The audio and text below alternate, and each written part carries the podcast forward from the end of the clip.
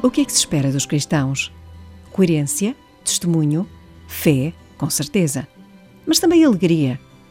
Que bom seria se os cristãos de todo o mundo aproveitassem este ano o Advento para assumir como propósito estas palavras do Papa Francisco.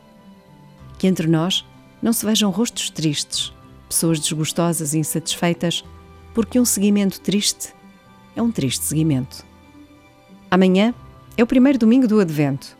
Não desperdicemos nenhum dos dias que temos para nos prepararmos para o Natal. Que este seja realmente para nós cristãos um tempo de esperança e de amor, um tempo de serviço e de muita alegria.